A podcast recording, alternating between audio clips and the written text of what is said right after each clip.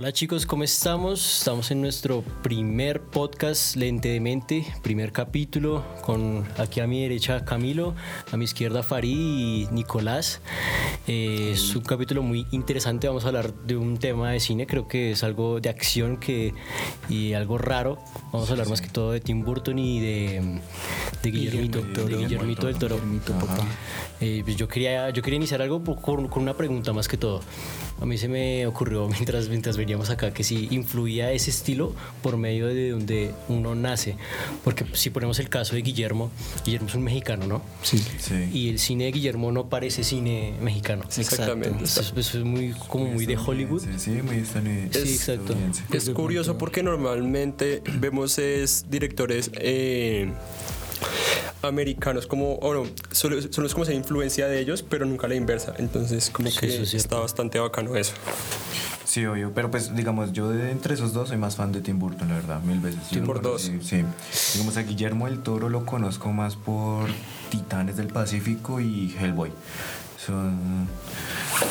Son dos, dos películas que me llaman mucho también la atención de, de Guillermo del Toro. Sería Hellboy y Titanes del Pacífico.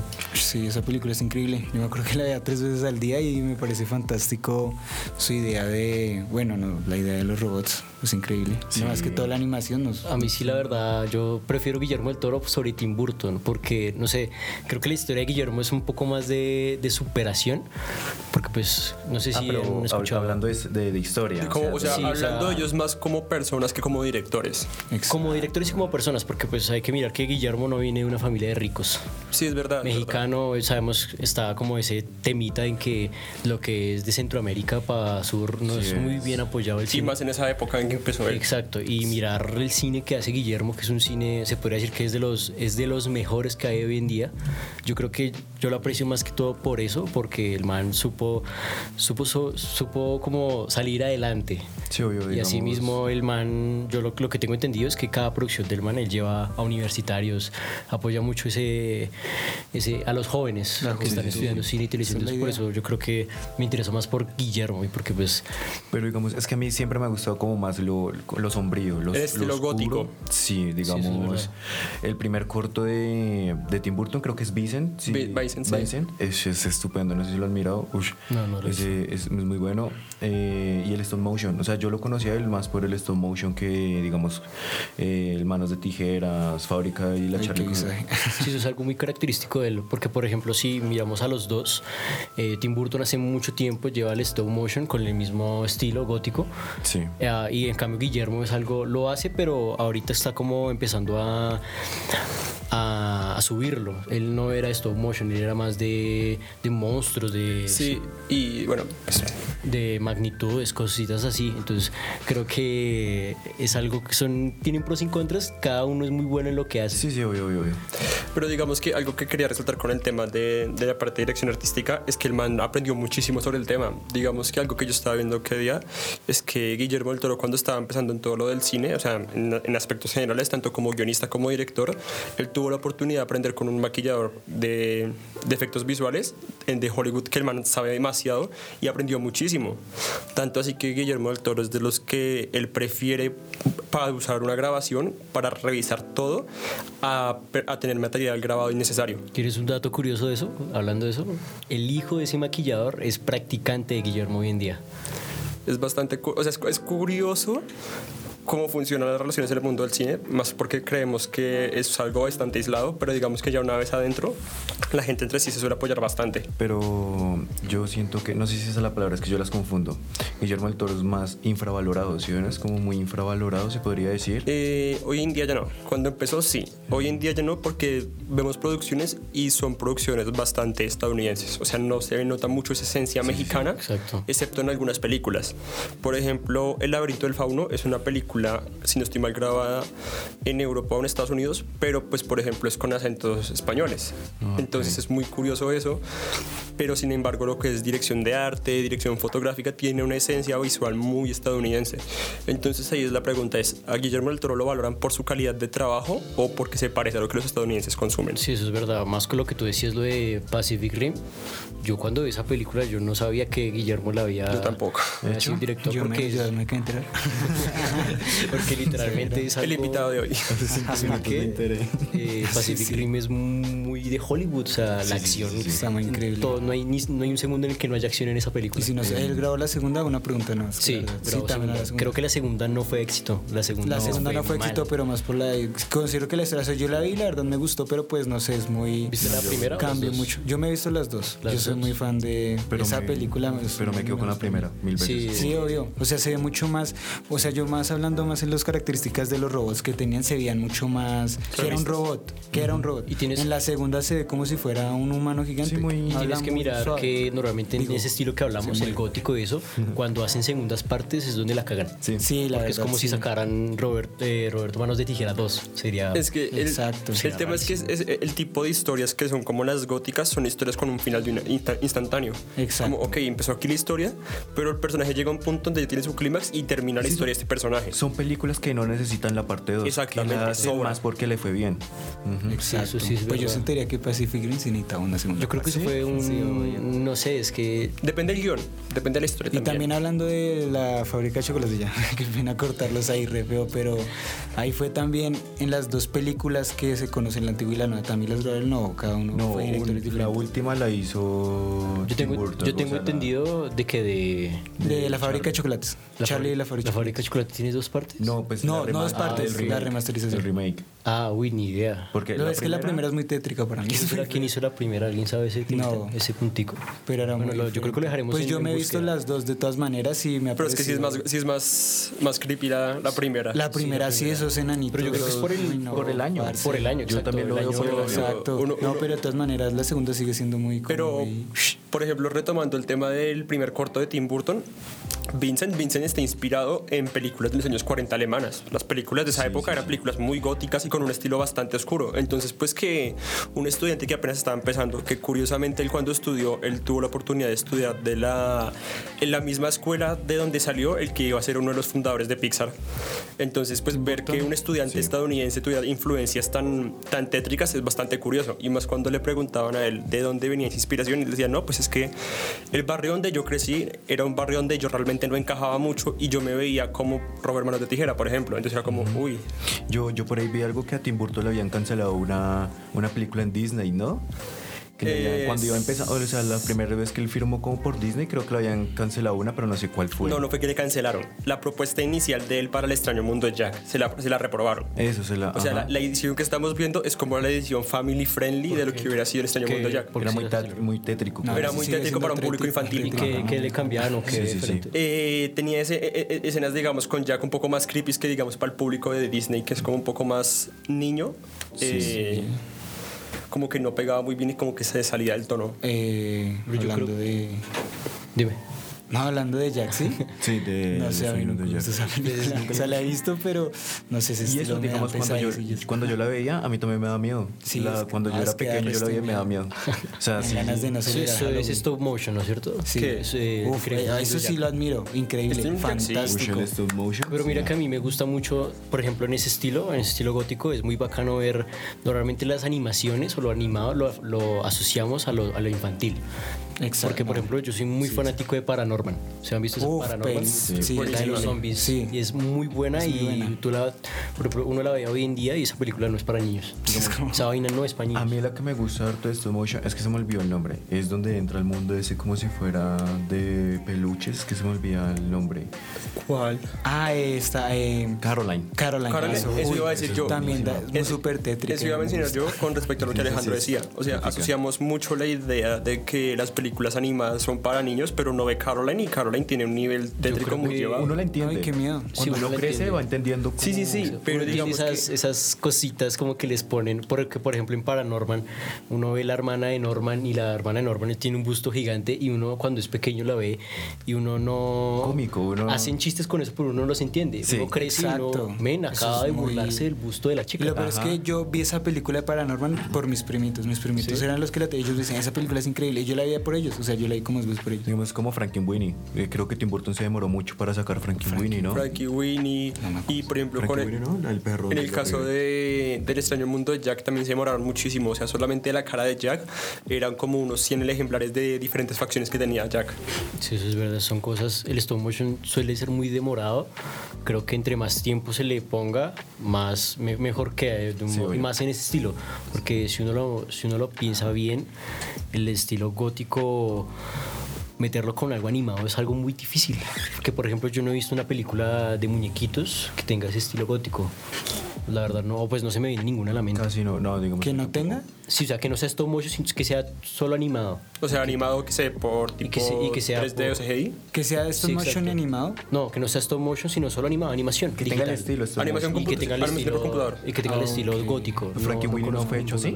No, Frankie Winnie es stop Stop motion. motion. ¿Stop motion? sí. Frankie Winnie es Que se supone que esas están entrelazadas, ¿no? Dice, es, el, es el mito Sí. de que el cadáver de la novia de Frankie Winnie Sí. y el increíble mundo de Jack son la misma. Es adoptar. Son reciclaron. Reciclar películas. Nah. tocaba ahorrar tiempo, tocaba ahorrar Sí, la yo economía. De Tim Burton, películas y digamos Sombras Tenebrosas, ¿se la vieron? Sí, la con. ¿Cómo se llama este man? El actor, eh, se me olvidó el nombre. Johnny Depp. Johnny Johnny, Depp, muy. Ah. Johnny Depp es ese actor fetiche de Tim Burton en cuestión cinematográfica. Esto es como el Yo veo a Johnny Depp como si fuera un actor Como hecho un para lo gótico. un- Para solo lo gótico. Sí, pero es raro. que por- e, y es que es multifacético, por ejemplo, Alicia en el. País de las Maravillas es como re, Ay, re- Ah, por el sombrero. En el momento en que yo vi ush, que increíble el Alicia en el País de las Maravillas, es- no me acuerdo de qué año es, pero cuando yo la vi, 2009 creo. yo no 2009, sabía 2010. que Johnny Depp era el sombrerero. Ah, el man- el man hace personajes. O sea, Muy locos. exacto, por ejemplo, a mi, a mi opinión, uno ve La Roca, el actor de Dwayne Johnson, y el man tiene papeles muy iguales. A todos los papeles que hace son. Sí, son el man bravo, fortachón. Sí. O sea, es la roca siendo Pero la roca. digamos, Sí, eh, exacto. Johnny Depp también tiene, digamos, en, en El Sombrerero y en Piratas del Caribe tienen como esa misma esencia, ¿no? Tiene ese mismo estilo de Sí. locura, pero así Exacto. mismo. Ajá. Pero saben, no, no los combinan. Y Willy Wonka, Willy Wonka también tiene ese estilo Exacto. de... Eh, hay que mirar eso porque, por ejemplo, tú miras en vestuario y, te- por ejemplo, el vestuario de, de sombrerero y miras el vestuario de, de Grindelwald, de Animales Fantásticos. Sí, sí, sí. Es muy parecido, tanto al bicromatismo que tienen en los ojos, la forma de caminar, Sí. pero asimismo su, su actuación no es la misma. Sí, Y uno, obviamente. Y uno ve a Sombrerero y después se pone a ver a Eduardo o a otro personaje y uno no... Ah, ¿verdad que él también hizo Edward de Manos de Sí, Tijera? él, él- él está en muchas peli- él está en muchísimas películas de Sí, él es el bro.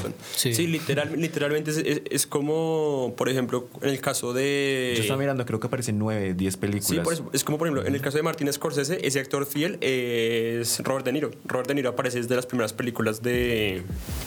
¿De qué? De Martin Scorsese. Pero algo que quería comentar con el, con el tema de Johnny Depp es que Johnny Depp tiene una esencia. Y esa esencia la ponen todos sus personajes, así sean personajes muy distintos. como su y de es locura. Sarcástica más que todo. Eso. Sí, sí, Johnny Depp es muy pega. sarcástico desde películas como Piratas del Caribe, donde es completamente chiflado, hasta Alicia en el País de las Maravillas, que ya como que se le muestra un poquito más sobrio, y en películas un poco más serias, como puede ser, digamos, Sleepy Hollow, que es esta del jinete sin cabeza, también Sí. es un poquito más seria. Sí, sí, sí, obvio, es obvio. verdad. Pero igual tiene su, su toque. Uno ve y uno lo reconoce. sí, uno obvio. dice, "Ese es Johnny Depp. uno- Sí, eso es verdad. También es, a mí se me hizo muy raro cuando Tim Burton siempre maneja a estos dos actores, a Johnny Depp y a, mm, ¿cómo se llama? La que hace de Bellatrix Lestrange en, en Harry Potter y que hace Ah, sí, sí, casi sí. también la bruja roja, eh, Ah, sí. No, la mamá de. Charlie en Charlie la fábrica de chocolates. Siempre maneja, siempre maneja a sus dos actores. No, no sé la razón, pero se me hace muy, muy interesante eso. Siento que va muy relacionado con el- la personalidad del director y cómo encaja mucho con eso, porque es como una conexión entre las tres cosas. O será tal vez una gran amistad. Ah, sí, Ah, en el sí. 2008 terminaron. ¿Alcanzaron a ser esposos? Sí, sí. No, me mentiras, creo acordaba. que ella terminó, si no estoy mal, fue en el 2014, duró hasta la relación. ¿Sí? 2014. Oye, yo no sabía eso. Mira. Sí, creo que terminó en 2014. También Una, una vaina que salió, eso salió en un, en un periódico británico y es que una de las razones por las que una de las relaciones de Tim Burton fracasó era por su personalidad, su personalidad muy llevada. O sea, uno entraba a la casa de Tim Burton y que era una, una vaina muy extraña. Sí, O sea, y ni siquiera tanto a nivel de decoración, sino más como a nivel de la forma de ser de él, sus rutinas eran muy raras y demás. Entonces, como que la gente, le, a las parejas del maneco estaban como encajar y entender ese tipo de Yo creo cosas. que por ese, por ese hecho encajó tanto con Johnny, porque lo que tengo entendido es que Johnny es... Muy loco. Johnny está con Tim Burton, más que todo porque Johnny tiene una muy buena relación con el cantante que es Marilyn Manson. Sí. Tengo entendido que la primera aparición de Johnny Depp es en, en, la, en la de Freddy Krueger, ¿cómo se llama? En la calle... calle Elm.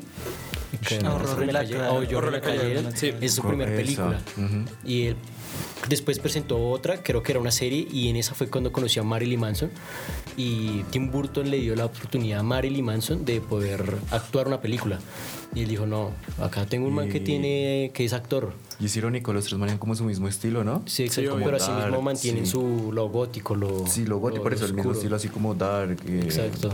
Y eso, eso es bacano, o sea, digamos, por eso también unos como que se entienden. O sea, manejan como, por así decirlo, prácticamente sus, sus gustos, o sea, tienen... Sí, lo mismo igualdad. Pasa con Guillermo, no sé si sepa, pero los monstruos que hace las películas de. Guillermo es la misma persona.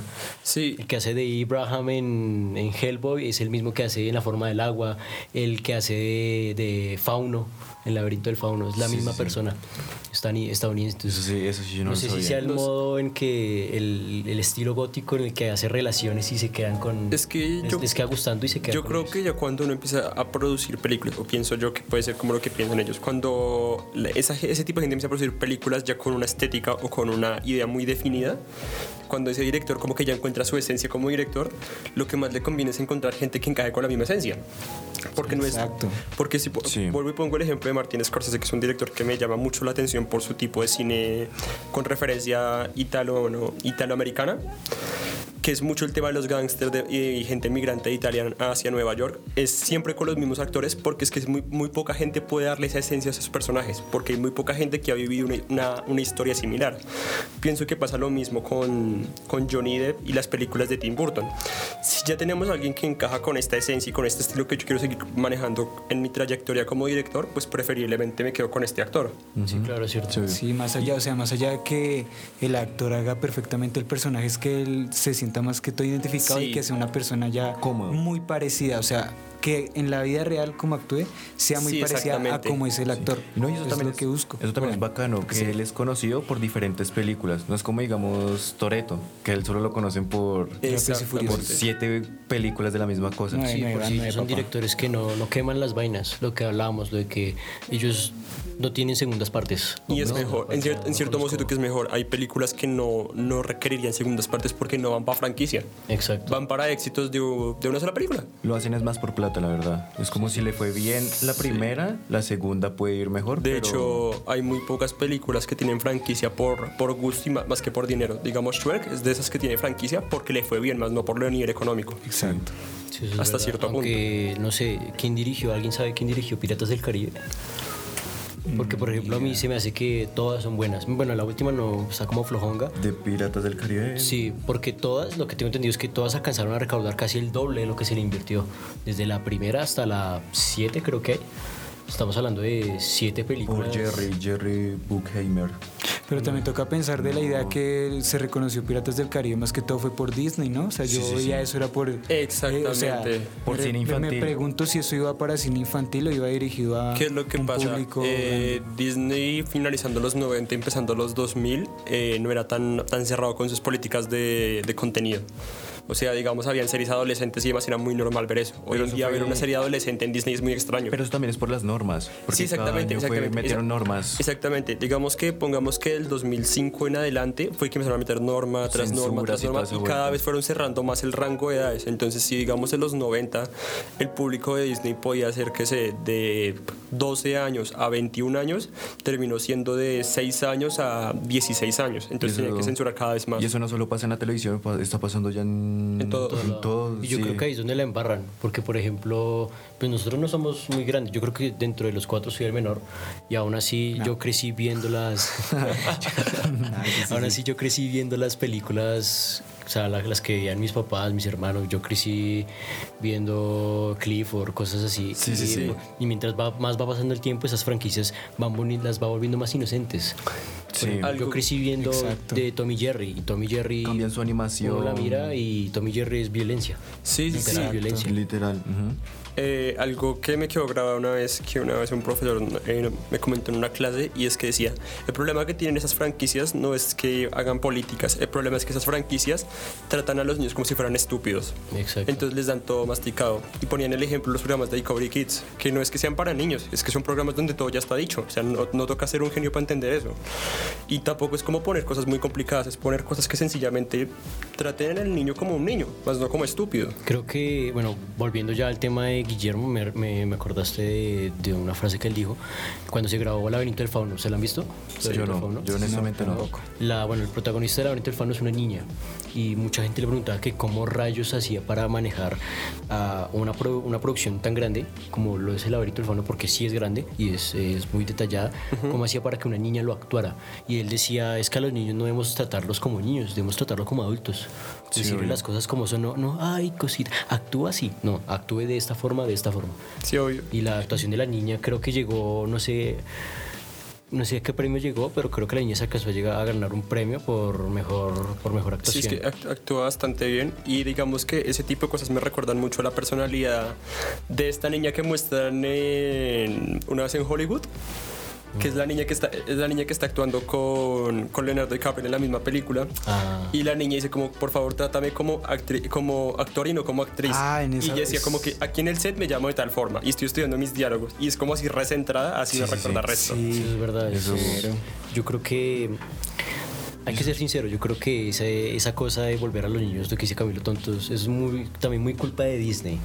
No sé, no sé por qué lo tengo tanto en la mente. Creo que Disney se encargó de. Sí, la verdad sí. Y ahora peor porque ahora todas las series están más, Ah, bueno, más antes- para infantiles. Sí, es cierto. Pero yo siento que las películas ya sí se puede de cierta manera hacer que el niño desarrolle su mentalidad. O sea, más allá de solo violencia, que es lo que hablábamos, que estamos viendo que nosotros veamos como Kid vs. Kat, eh, Tom y Jerry, todo Sí, eso era sí. violencia. Hoy en día ya sí vienen siendo más, como más centrada, no sé si ya he visto en la de, la de las almitas, ¿cómo es que se llama? Eh, Ay, eh, Eh, sí, Soul. la Soul. Soul, perfecto. Disney. Ah, O sea, Soul. también ahorita... Soul siento que fue un buen trabajo y fue una película que Disney dijo, ok, metamos algo apto para niños pero tocando temas que a todo el mundo le pasa. Exacto, ¿cuál o sea, tocando. Tocando la idea de que ellos de cierta manera no, so- no tienen que ir como niños que solo violencia, eso, sino saber que sí, o sea, desarrollar su creatividad. Otra que es buena Sí, de sí, sí. eso es Intensamente. Intensamente también Sí, da ese, fueron ese como ejemplo. dos buenos éxitos modernos de Disney, fueron esos dos. Intensamente da mucho ejemplo de eso. está muy en, Ah, la del pandita. auge El red, no, el zorro. Red. Por eso sí, la del. Pero Eso es un panda. es un zorro, ¿no? No, es un Zorro, panda. es un zorro. Es un panda. Es un zorro, Espere, es un estamos hablando de la última, de la, la chica que se transforma sí, en zorro. es un es panda. Es un zorro. Es un panda. ¿Usted no, usted, usted ha visto un video que le hace burla al, al trailer de la película?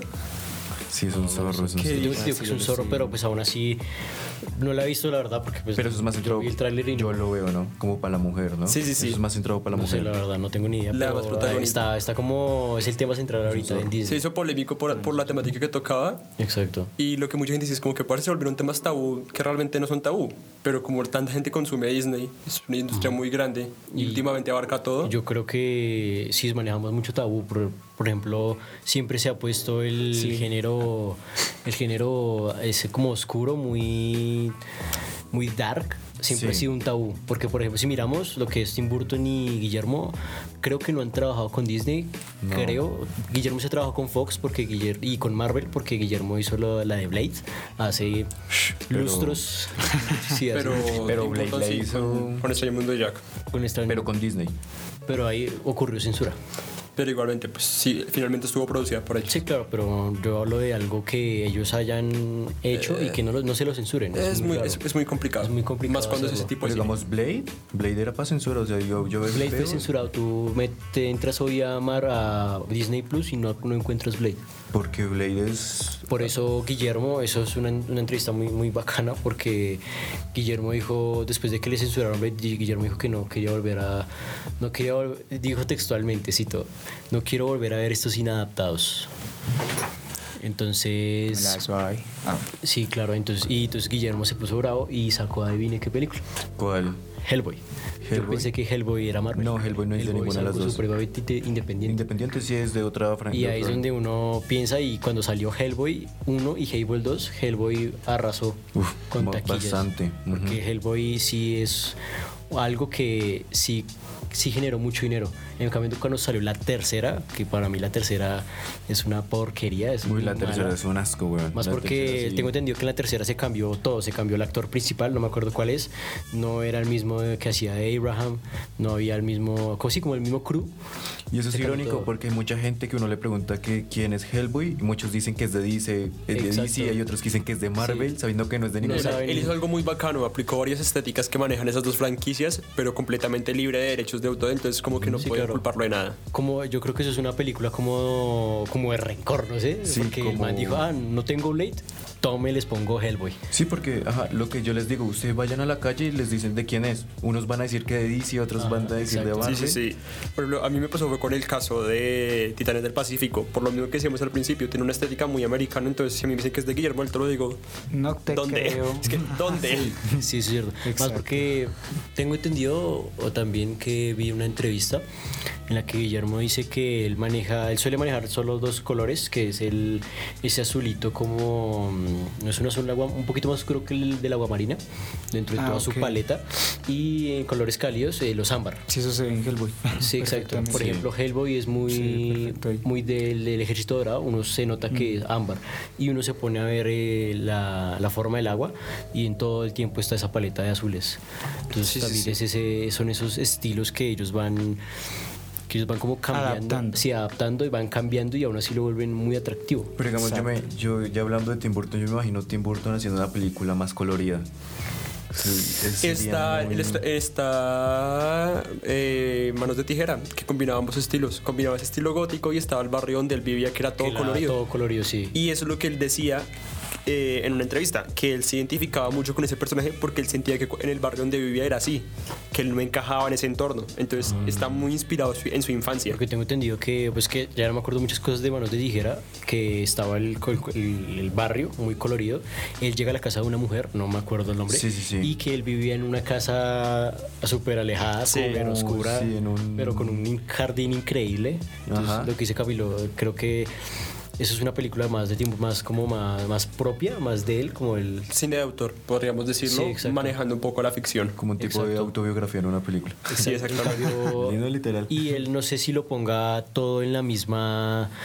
¿En la misma qué? En las mismas películas. No sé si Tim Burton ponga un pedacito de, de su vida en cada película. Por Puede ejemplo, ser. Guillermo, Guillermo sí, sí suele hacer eso.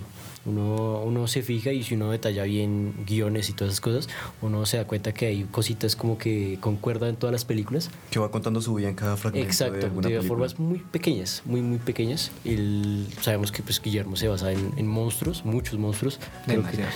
creo que no hay película de Guillermo en la que no haya algo tétrico. Monstruo, Sí. Pero son increíbles. Son increíbles. Sí, está muy son bien lógicas, la Sí. verdad. sí. Y sorprendentemente, ahí está la diferencia que es por lo que yo admiro a Guillermo, y es que Guillermo, antes de crear un monstruo, crea una maqueta casi a escala eh, Y él perfecta. dibuja todo. Y él dibuja todo. En cambio, Tim Burton pueda que sí lo haga de vez en cuando, pero Tim Burton es más de digitalización. Norteamericano, papá. No. Por ejemplo, uno se pone a mirar y el fauno, el laberinto del fauno, el fauno no es digital, el fauno es un, es un traje. Es todo, maquillaje puro. Exacto, Sí, es un traje bien, de dos está- metros y medio, casi de 100 kilos. Y cargar esos cachos, mamita, ¿no? El otro es el de Abraham, bueno, el de Abraham no es tan complicado, pero sí es detalles, el, también Claro. el, de- el, el ese de la forma del agua. Ah, eso es perfecto. Eh, es muy es muy raro uno piensa que eso es digitalizado y la- se ven las escamitas entonces es supremamente Fantástico. fantástico como, el man lo hace físicamente Exacto. eso es lo que a mí me gusta de él que el man lo hace todo físico no hay nada digital en, su, Eh, en sus cosas digamos, pues bueno, ya saliendo del tema, Digamos, pues quiero como en el podcast, como lo vamos a hacer, pues diría como un episodio de esto, recomendar películas. Al final de los podcasts, como ir Ok, sí, recomendando me, me películas. agrada mucho. como ir recomendando películas al final del podcast. No sé si qué les parezca, pues digamos ya como ahorita que ya vamos a finalizar, entonces ir como recomendando pues cada uno una película pues que no haya salido, ¿no? Que vaya a salir, que ustedes quieran que sea buena por tal y tal cosa. Bueno no sé, chicos, yo sí quiero re- recalcarles que Reta es un panda rojo, ya diré, yo sí ya lo había leído, o sea, un zorro no tiene las orejas blancas, digo, un zorro tiene las orejas como negritas, un panda rojo las tiene blanquitas, entonces para que no se confundan chicos y averigüen, un zorro y un panda rojo son muy parecidos, pero no son lo mismo. Para que vean que aquí aprenden demasiado. Sí, Aquí aprendemos demasiado. Hay de todo. Eso lo aprendí también viendo la película, no sé si han visto Copito de Nieve. No, Es una no. película española, la verdad no es tan conocida, pero ahí fue la primera vez que vi un panda rojo y era severo. O sea, es que es fantástico. Entonces no sé qué quieran recomendar o... Yo acá estoy buscando una, es que no me, no, no me dice el nombre, pero la estoy buscando. Yo la que quiero recomendar va a ser muy cliché, pero es Doctor Strange. Sé que es muy cliché, pero lo hago más por la animación, porque yo he visto que todas las de... Bueno, animación no, efectos. He visto que todas las de... eh, tanto la 1 y la 2, digamos en la 2 el mundo de espejo, es una vuelta que yo no me veo haciendo eso, o sea, es Sí, mucho trabajo, o sea, no. es mucho trabajo, esa dimensión del espejo, o sea, todo como por figuras, es muy... y es genial. Pues es- es- tiene un nivel de postproducción muy, muy llevado. Uy, pero ya muy berraco. Entonces, O sea, pues es que par- entre nosotros cuatro no hacemos eso. parce, us- u- usan bodegas completas llenas de computadores para poder renderizar eso. Sí. Ay, no. Entonces yo por eso, digamos, recomiendo esa película. Mucha plata. Así no sean, digamos, tanto fan de Marvel, sino que lo hago es más como para que se fíen en la edición. En la Sí, edición de un ya. trabajo así. Digamos que cada quien observa cosas distintas en, en las películas. a mí me trama mucho más lo de, lo de Doctor Strange, la historia, parce. Es, que Sí, es- increíble eso. es como Lo eso. que admiro. Yo creo que admiran todos eso, aparte de la edición. Es como las primeras dos cosas que uno mira en esas películas, la historia y eso. Yo creo, los que me voy efectos, más, yo creo que me vas por los efectos, porque si no, si miramos lo de los hermanos rusos, creo que desde Sí. Avengers, no sé muy bien, están dirigiendo todas porque pues su su estilo es genial. No hay nada físico, todo es digital y los gráficos son, efectos son de locura. Esa, esa vaina no lo hace nadie. Pero sí, buena película. Entonces, ya ya tengo el mío. eso. si quieren ver algo raro, véanse La Casa. La casa. La Casa, eso es stop motion, eh, la hizo Guillermo del Toro. Está Ah, en Netflix. increíble. Es una vaina re rara. A mí me tocó, tiene como. Eso sí, es yo una no- temporada como siete capítulos. no lo había ni escuchado. Me tocó verla literal. Me, me tocó verla literalmente tres veces para poderla entender. Qué visaje. Muy, muy, muy. yo- Tenet, pero animada. Entonces, es más, más complicada. A ver, listo. Yo creo que. ya- sí, para cerrar, sería yo recomiendo la mía, ya Camilo cerrará. Eh, yo hace un año vi una película que se llama La Isla de los Perros, no sé si la han visto, ya que es metiendo No. el tema Uy, de, creo que sí. de motion. No estoy seguro. Uy, esa película. Yo, o sea, yo la verdad tengo un primo que es muy, bueno, también está haciendo lo mismo que nosotros, él es muy fan de las películas, él sí es cinematógrafo. Eso no es. Eso es mi, creo que es mismo director de Pollitos en Fuga. Eh, la verdad no estoy seguro. Creo Él que sé sí. que dirigió dos. Conocía, bueno, bueno, no conocía, sino que fueron nominadas. La de La Isla de los Perros fue Sí, fue nominada nominada. porque es un stop motion, parece increíble. Sí, y la historia. Creo que es el uf, mismo. increíble. Creo que es el mismo director de Pollitos en Fuga, que también Sí, es en stop motion. Claro, es que es fantástica. Listo. tú, Yo, bueno, y ya como para finalizar, les recomiendo dos. Una hablando desde el punto de animación y otra hablando desde el punto de historia. Y sería, eh, primeramente de animación, yo sé que es pues, más como una película para ver en cierta temporada del año, pero pues aún así se me hace buenísima. Y es Klaus, que, fue no- eh, que también fue ah, nominada a los sí. Oscars. Una- y es muy Nominada curioso y porque... ganó. Sí, Y ganó porque es, una- es muy curioso que una película de Navidad gane un Oscar, es como, uy, pero la animación es excelente, la historia es muy bacana y la forma en que eh, dicen, digamos, le dan razón a la Navidad es chistosa. Y la otra es una serie que está en Disney Plus, si no estoy mal, se llama Al otro lado del jardín. Es buenísima, es, es de las pocas eh, de las pocas series animadas de Disney que tienen que tienen qué? que tienen como un trasfondo un poco más tétrico, entonces es bacana. y pues muchachos, para terminar esto. Párate, ya yo, yo quiero decir, yo quiero decir algo último, algo rapidito. Cuando tú decías lo de Nos van a sacar, nos van a sacar, nos van a sacar, por favor, rápido. cuando tú decías lo de Klaus, mira que es algo, algo muy chistoso. Y es que eh, tú miras Klaus y Klaus no es una película de Navidad. Sí, Klaus, cierto. Klaus, Klaus muestra a Papá Noel Klaus muestra a Papá Noel como, como un man, un vagabundo que se retiró, como ya se mamó de su, de su vida. Entonces quería recalcar eso, no es algo tanto de Navidad, sino que se mete también en ese estilo como de la del oscuro de, de, de, de- de lo que es en verdad Papá Noel. Sí, da una, muestra una- un punto diferente de la historia, creería yo. Le digo que lo chistoso de todo esto, ¿Qué? que yo les pregunté películas que no hayan salido. Se lo juro que yo les dije Pero- pero es que ta- o sea, es que se espera. Pero es que tampoco, tampoco, tampoco aguantaba eso porque pues parce, o sea, guiarse por un tráiler como que tampoco aguanta mucho. Sí, claro. No, parce, veas un charter listo ya. Y si nos quedamos en gótico, no sé si ya se vieron Batman. No me gusta es ese que tres horas, papi. No, no, o sea, Eso es lo gótico en su. Tres horas y todo, Hay pero- que aceptarlo. eso. O sea, es lo gótico hoy en día y sí, la verdad, sí me tramaría verlo por Eso es eso. lo Ahí sí yo lo hago. Yo lo hago más porque no soy fan de DC. Ahí sí yo soy más fan de Pero Marvel. mira Se puede que es que es muy chis- a mí es muy chistoso porque por ej- se supone que ya vamos a terminar, ¿no? Si se dieron cuenta que dijimos que vamos a acabar hace como Sí, cinco minutos. Pero, pero es, es, que, que, tenemos otros cinco. es que la, la emoción. Parece ese, ese podcast va a quedar súper raro cuando lo editemos. Por favor, perdónenos. Eh, ¿De qué estaba hablando? Eh, ah, sí, de Batman. Eh, Batman es un Batman de la manito con ese guasón de Joaquín Phoenix. Uy, no es un que- Batman superhéroe, sino es un, es un Batman tirado hacia la social. Entonces, yo creo que es más que todo eso. Como tipo antihéroe. DC lo que está haciendo es sacando a, mm, a los superhéroes y empezarlos a volver personas. Y ya, yo creo que eso es lo Y ya, que- entonces pues, Listo. ojalá les haya gustado pues Yo este primer haya- episodio, algo más como para que vean nuestro estilo. Sí, como que vayan conociendo la dinámica y el estilo del- de los podcasts. Eh, ya conforme vayan avanzando, pues como que nos iremos entrando en- ya en diferentes temáticas o bueno, Eh, también si quieren eso. ver el video, no solo va a estar el audio, el video también va a estar en YouTube. Sí. eh, Y los comentarios. Spotify, con el mismo y- nombre. Ahí va, ahí va, ahí va. Puna, te la- otro, otro capítulo vamos a tener otro invitado. No sé si metemos cinco. No sé si Nico, Nico viene de Eh, invitado. no, entonces sí, que ir cambiando estaría vamos a ir cambiando y Y pues. si Farid no viene el otro. Ah.